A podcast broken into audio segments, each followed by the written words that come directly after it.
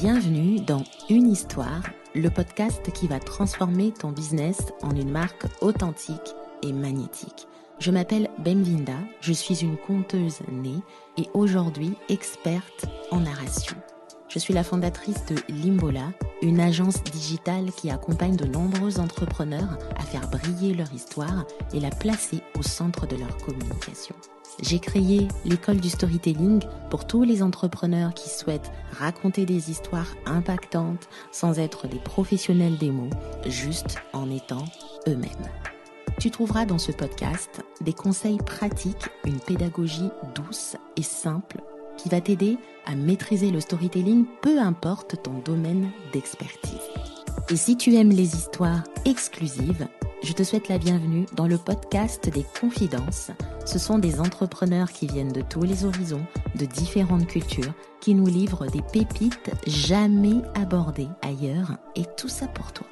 Alors je t'invite à t'abonner et me laisser 5 étoiles sur ta plateforme d'écoute préférée.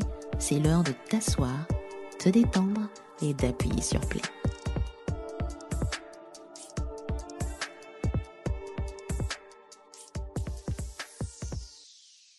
Hello les amis.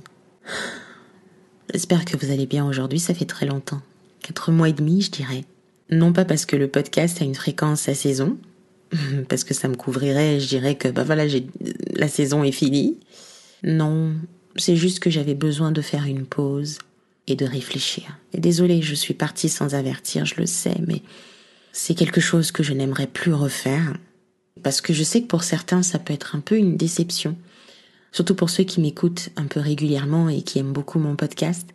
Et pour d'autres, peut-être une petite curiosité qui plane pour savoir bah, qu'est-ce qui s'est passé, euh, qu'est-ce qu'elle devient celle-là. c'est tout à fait légitime. Il est 9 heures du matin. On est samedi. Il pleut. J'ai une tasse de thé un rooibos. Et ça me permet de me détendre pour pouvoir enregistrer tranquillement cet épisode que j'ai procrastiné depuis un moment. Pour que ce soit efficace, j'ai rassemblé la plupart des questions qui sont revenues dans ma messagerie privée sur Instagram, dans mes mails et puis quelques discussions que j'ai eues avec certaines d'entre vous en privé.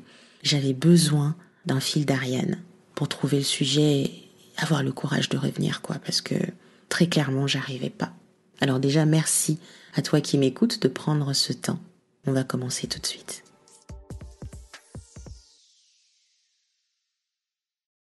Commençons par la question la plus simple. T'es passé où, Bem? Et ton podcast Où est-ce que tu en es? Dis-nous Il y a quatre mois, j'étais au Canada entre Montréal et Saint-Jérôme. Et pendant que je passais du temps en famille avec ma sœur aînée, j'étais prise entre deux feux.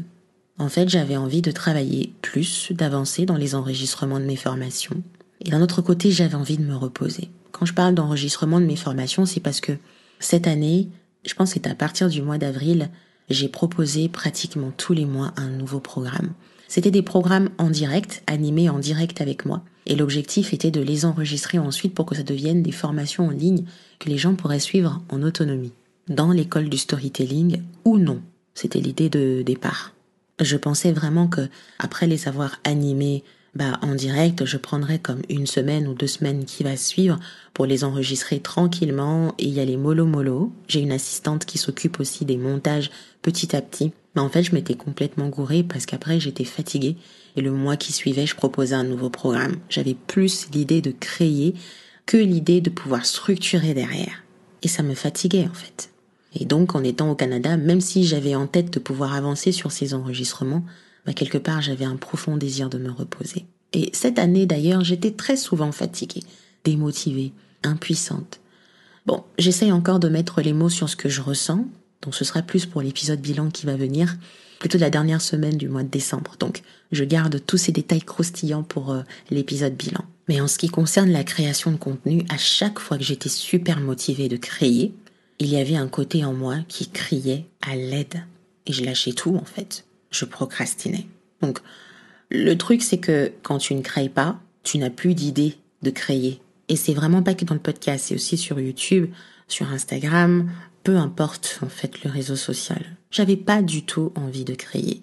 Il y avait deux choses qui me bouffaient en ce moment-là. La fatigue et aussi le fait d'avoir plein d'idées. Parce que moi, quand j'ai beaucoup d'idées que mon robinet est ouvert, en fait, ça m'épuise parce que je réfléchis tout le temps, je passe mon temps à structurer ces idées, j'écris, je me focus parce que je sais que si ça ne sort pas de ma tête, bah, je pourrais rien faire en fait de la journée et en même temps ça me bouffe. Il y, y a vraiment un truc comme ça chez moi. En plus de ça, j'avais pas envie de me former, j'avais pas envie de me remettre à jour de quoi que ce soit. Tout ce que je voulais, bref, en ce moment-là, c'était rencontrer mes clientes et les coacher. D'ailleurs, cette année, je n'ai fait que ça, coacher. Créer du contenu était devenu lourd.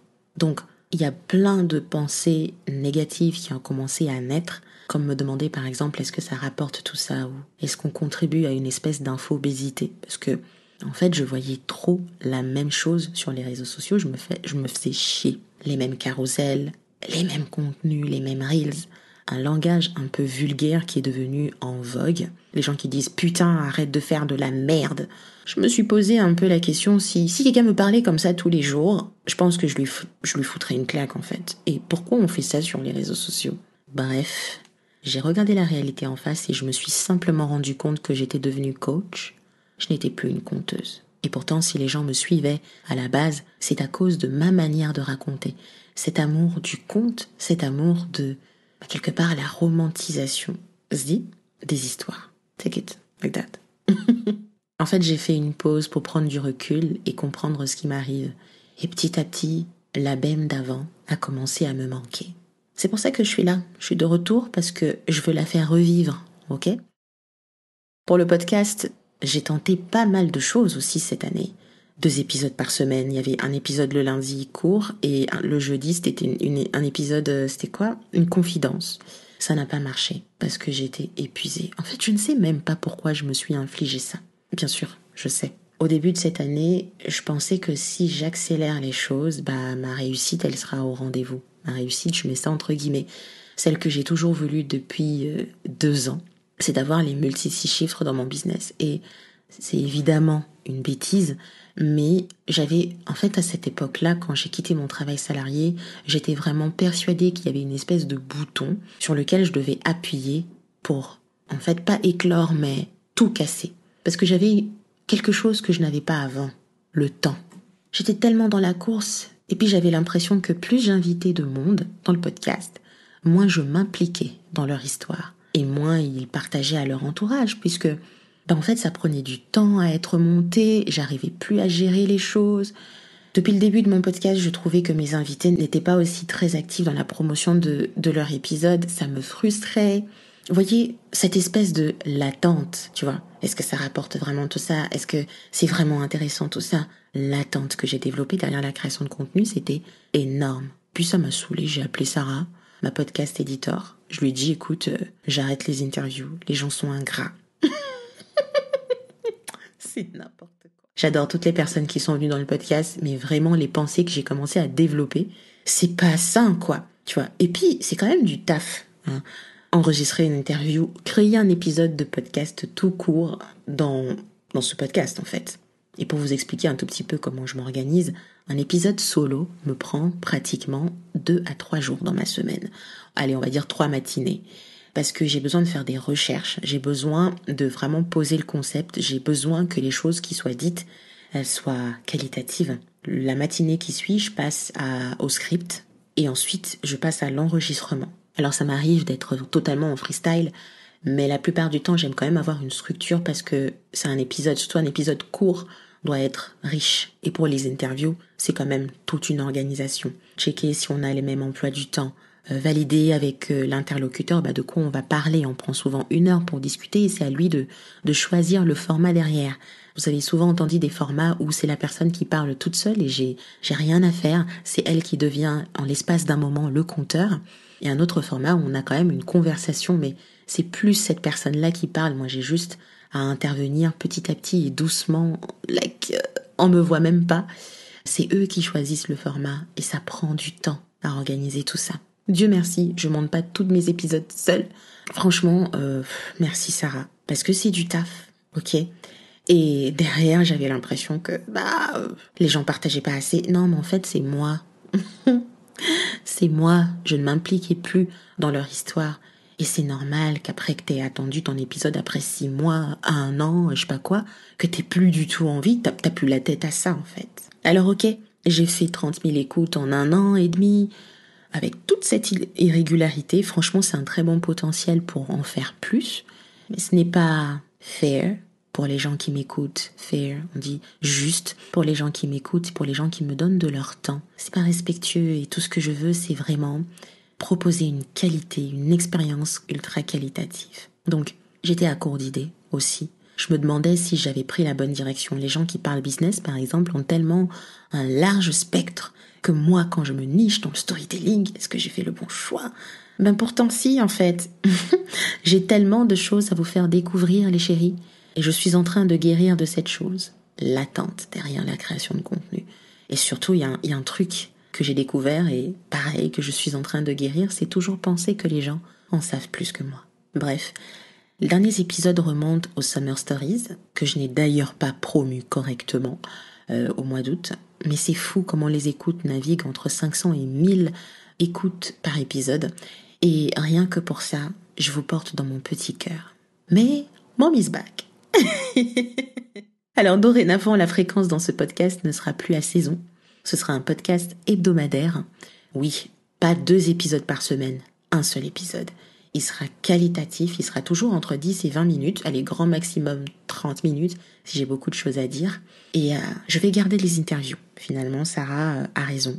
Je ne vais pas enlever les interviews parce que je les ai réécoutées. Vous voyez, pour me motiver à revenir, j'ai vraiment écouté les interviews dans mon podcast. Et donc, j'ai apprécié que les histoires soient vraiment diversifiées. Il n'y a pas que l'entrepreneuriat. On parle de véganisme, on parle de confiance en soi, on parle de liberté, de pensée. C'est vraiment intéressant parce que peu importe que je parle de business, au final, de spiritualité, de développement personnel, tout est une histoire dans ce podcast. Donc, j'ai refait un audit de mon podcast. J'aurai une nouvelle ligne éditoriale à vous présenter dès le mois de janvier et j'ai vraiment hâte de vous faire voyager, de vous emmener encore plus loin dans un cocon et en même temps un apprentissage extrêmement qualitatif. I'm ready, guys. I'm ready. Je suis de retour. Je vais redevenir une créatrice de contenu.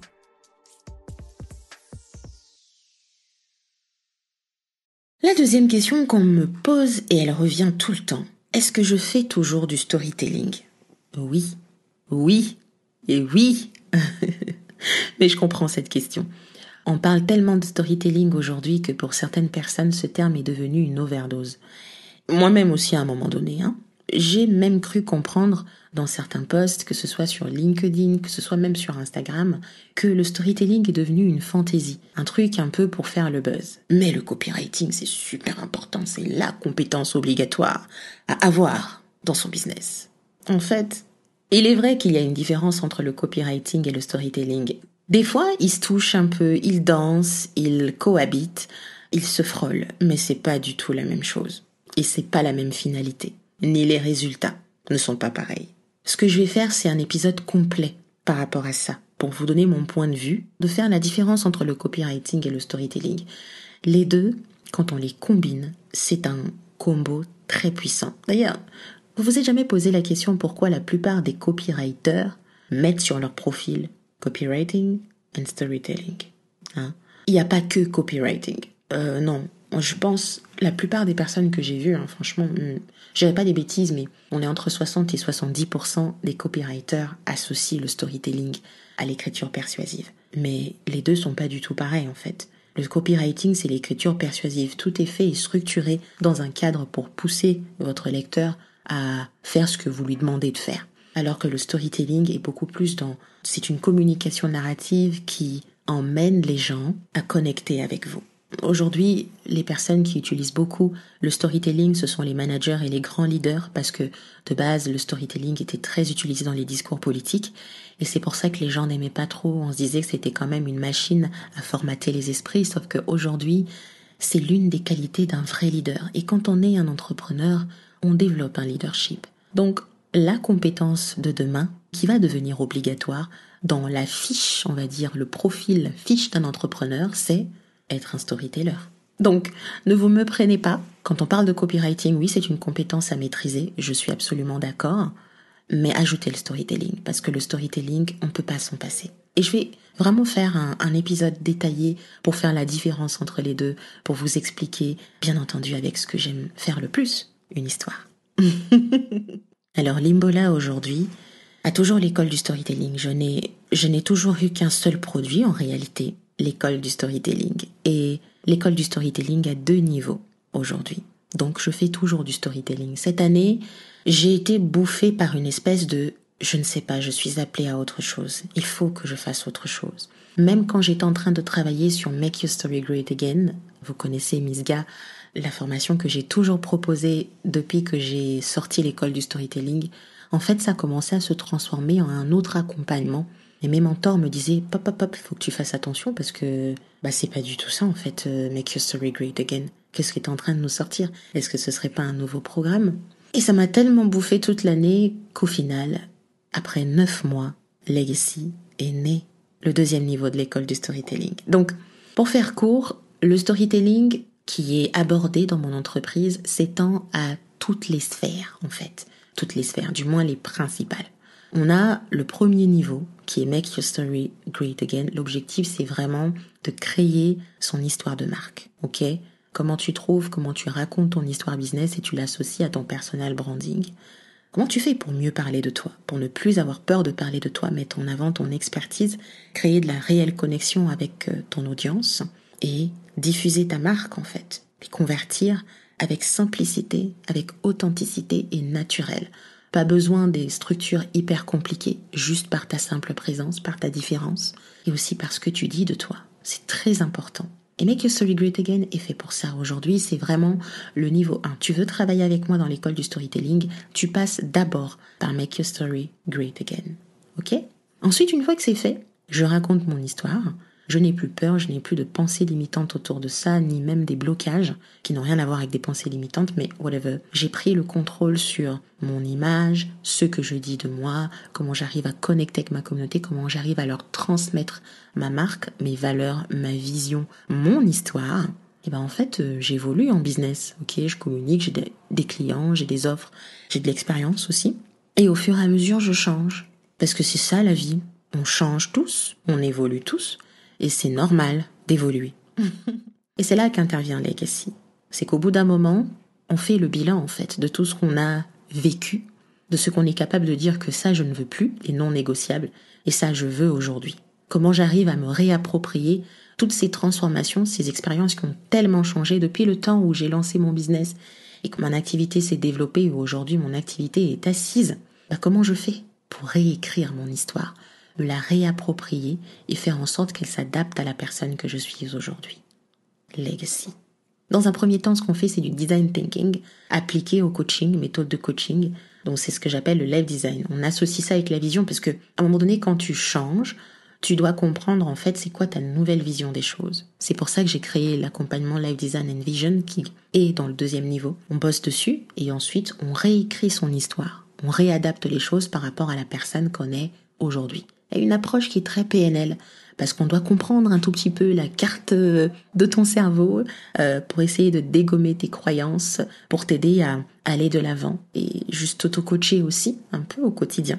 Et après, il y a toute la partie comment je fais pour transmettre mon énergie. Ok, right? J'ai ma vision, j'ai mon message qui s'est réadapté à la personne que je suis aujourd'hui. J'ai réécrit mon histoire de façon à ce qu'elle soit associée à mon profil aujourd'hui, simplement parce que tu changes, ton histoire doit changer. Comment je fais pour transmettre mon énergie Incarner, devenir mon histoire? On passe à devenir le guide. On est vraiment sur euh, les archétypes aussi, parce que c'est l'outil principal que j'utilise, mais les archétypes pas que dans, un, dans une phase de branding, hein, mais plutôt dans une phase de posture, leadership et aussi vente. Vendre ses idées, vendre son concept, vendre son histoire la posture de guide. On va passer du héros, celui qui veut sauver tout le monde, ou celui qui dit dans ses discours marketing, parce que c'est souvent ça, quand on débute dans le business, si moi je l'ai fait, toi tu peux le faire. Mais quand on switch, on devient le guide, parce qu'il y a beaucoup d'expériences qui ont été cumulées, des changements qui ont été faits, et ben en fait, on laisse l'autre faire son propre chemin, et on devient simplement le guide. Hein. Écoutez, il y a un épisode que j'avais enregistré euh, dans la saison 3, là, c'est euh, devenir le guide que tes clients attendaient très intéressant, vous allez comprendre un peu euh, ce que je veux dire par là. Donc, c'est toujours le même client, Mais ce même client ou cette même cliente a deux niveaux de conscience totalement différents. La difficulté, c'est justement ça, et c'est pour ça que j'ai pris une pause, c'est de comprendre comment tu peux communiquer à une même personne, mais qui n'a potentiellement pas le même niveau de compréhension ou le même niveau de conscience. Je suis absolument pas pour la hiérarchisation des entrepreneurs parce que c'est grave ce que je vois en ce moment. Ah, j'ai plus le niveau, j'ai déjà coché les cases, j'ai déjà fait 10 cas par mois, j'ai déjà fait machin, machin, machin, machin. Et on a l'impression que parce qu'on a soi-disant coché les cases, on a soi-disant un certain niveau qu'on ne peut plus rien apprendre. en fait, c'est totalement faux. Enfin, moi, je je comprends pas hein, tous ces trucs en fait. Mais euh, bref, c'est pas le sujet. Tout ce que j'essayais de dire, c'est que la difficulté pour moi, c'était vraiment de comprendre, et c'est de comprendre hein, jusqu'à aujourd'hui, comment tu peux parler à une même personne, mais qui a deux niveaux de conscience totalement différents. Vous voyez, ça c'est quelque chose que tu peux pas faire avec le copywriting. On est carrément sur euh, du leadership, on est sur de l'affirmation de soi, on est sur ce dynamisme d'embrasser pleinement qui on est pour proposer des choses qui nous ressemblent, mais surtout, si j'étais spirituelle, je dirais incarner sa puissance. C'est pas simple d'expliquer tout ça. Honnêtement, le storytelling en lui-même, des fois, il est tellement abstrait qu'au bout d'un moment, créer une pédagogie autour, rendre les choses plus accessibles, bah ça demande du temps. C'est ce qui s'est passé en fait, les chéris. Ok? Je veux aujourd'hui que lorsqu'on rentre dans l'école du storytelling, bah c'est un peu comme quand on va à l'école, à l'université, quoi. On est des prérequis. Hein. Tu rentres dans Make Your Story Great Again, première étape. Et ensuite, tu passes à l'autre phase qui est vraiment sur du leadership, de la posture, l'être en business. Et ouais, je ne sais pas quand j'ai sorti Legacy au mois d'octobre parce que ça m'a pris neuf mois à ruminer tout ça. Ça m'a bouffé. Mais quand j'ai sorti ça, je me suis dit, c'est ici que tout commence. Le storytelling s'associe au personal branding, le storytelling s'associe au podcast, le storytelling qui s'associe aux emails, le storytelling qui s'associe à ta page à propos, le storytelling qui s'associe euh, aux archétypes, le storytelling qui s'associe à tes discours de vente, le storytelling qui s'associe à ton ADN de marque, le storytelling qui s'associe à tes visuels, le storytelling qui s'associe à tes vidéos, à tous les formats de la création de contenu. Le storytelling qui s'associe au journaling, c'est l'école du storytelling. D'ailleurs, j'en profite pour parler de l'atelier du mois de décembre. C'est le dernier atelier de l'année et je pense que ça va même être le dernier atelier après pendant un bon bout de temps parce que franchement, je sais pas trop si j'aurai le temps le rythme de pouvoir faire un atelier l'année prochaine. Mais c'est du journaling et des histoires. L'objectif, c'est vraiment de décupler ta créativité grâce au journaling et devenir plus impactante grâce aux histoires de ta vie, puisque dans son journal, on écrit sa vie, on écrit ses expériences, on écrit son vécu. C'est un atelier en direct avec moi le 19 et 20 décembre à 14h. Les replays seront disponibles à vie sur ma plateforme de formation pour toutes les personnes qui seront inscrites. Que tu viennes ou que tu ne viennes pas, tu as les replays. Et j'ai pensé à ça parce qu'on est dans une période un peu de bilan. On prend du recul, on prend des décisions.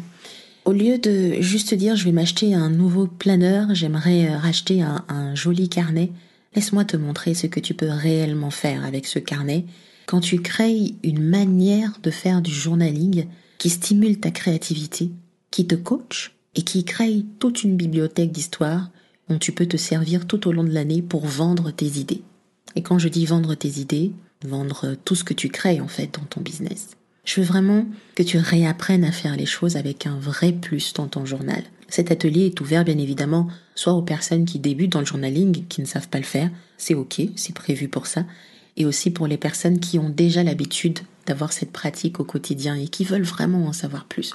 Moi ce que je veux c'est te donner envie d'écrire dans ton journal, te donner un rendez-vous, t'aider à créer une bibliothèque d'histoire pour 2023, te montrer comment tu peux te coacher toi-même un peu tous les jours. Parce que, comme on dit, la charité bien ordonnée, elle commence par soi-même. Avant d'accompagner les autres, il faut normaliser le fait de s'accompagner soi-même.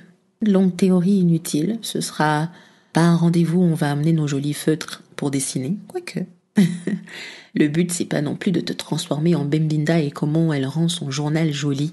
Je veux simplement que tu crées ton espace. Et je vais te montrer des structures de journaling, des méthodes d'auto-coaching qui correspondent. J'ai même créé, si tu veux, un journal d'auto-coaching. Peut-être que ça va être un produit physique l'année prochaine. le journal signé Bemvinda, où je mets absolument toutes les structures qui m'ont aidé cette année.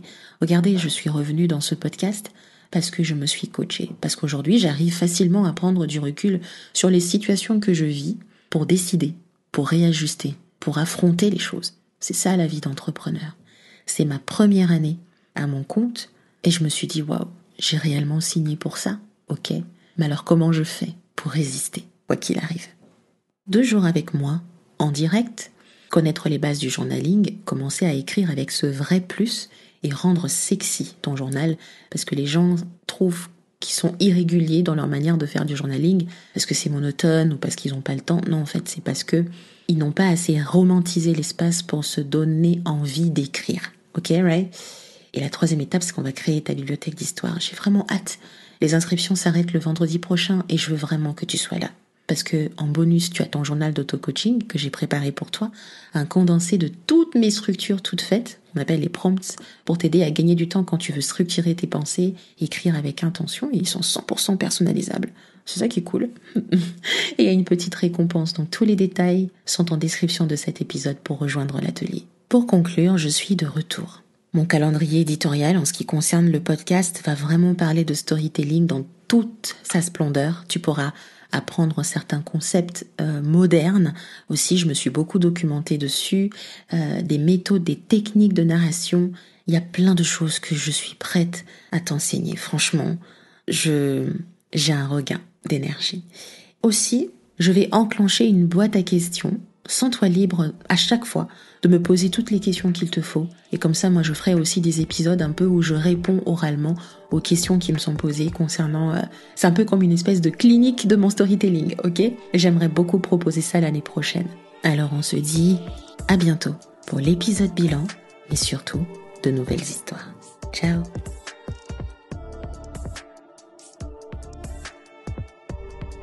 Merci à toi d'avoir écouté cet épisode jusqu'au bout et j'espère sincèrement qu'il t'a apporté beaucoup de valeur. Si tu l'as apprécié, partage autour de toi. En attendant, je te souhaite une belle journée et à très bientôt pour de nouveaux contenus autour du storytelling et du leadership, mais aussi de nouvelles histoires.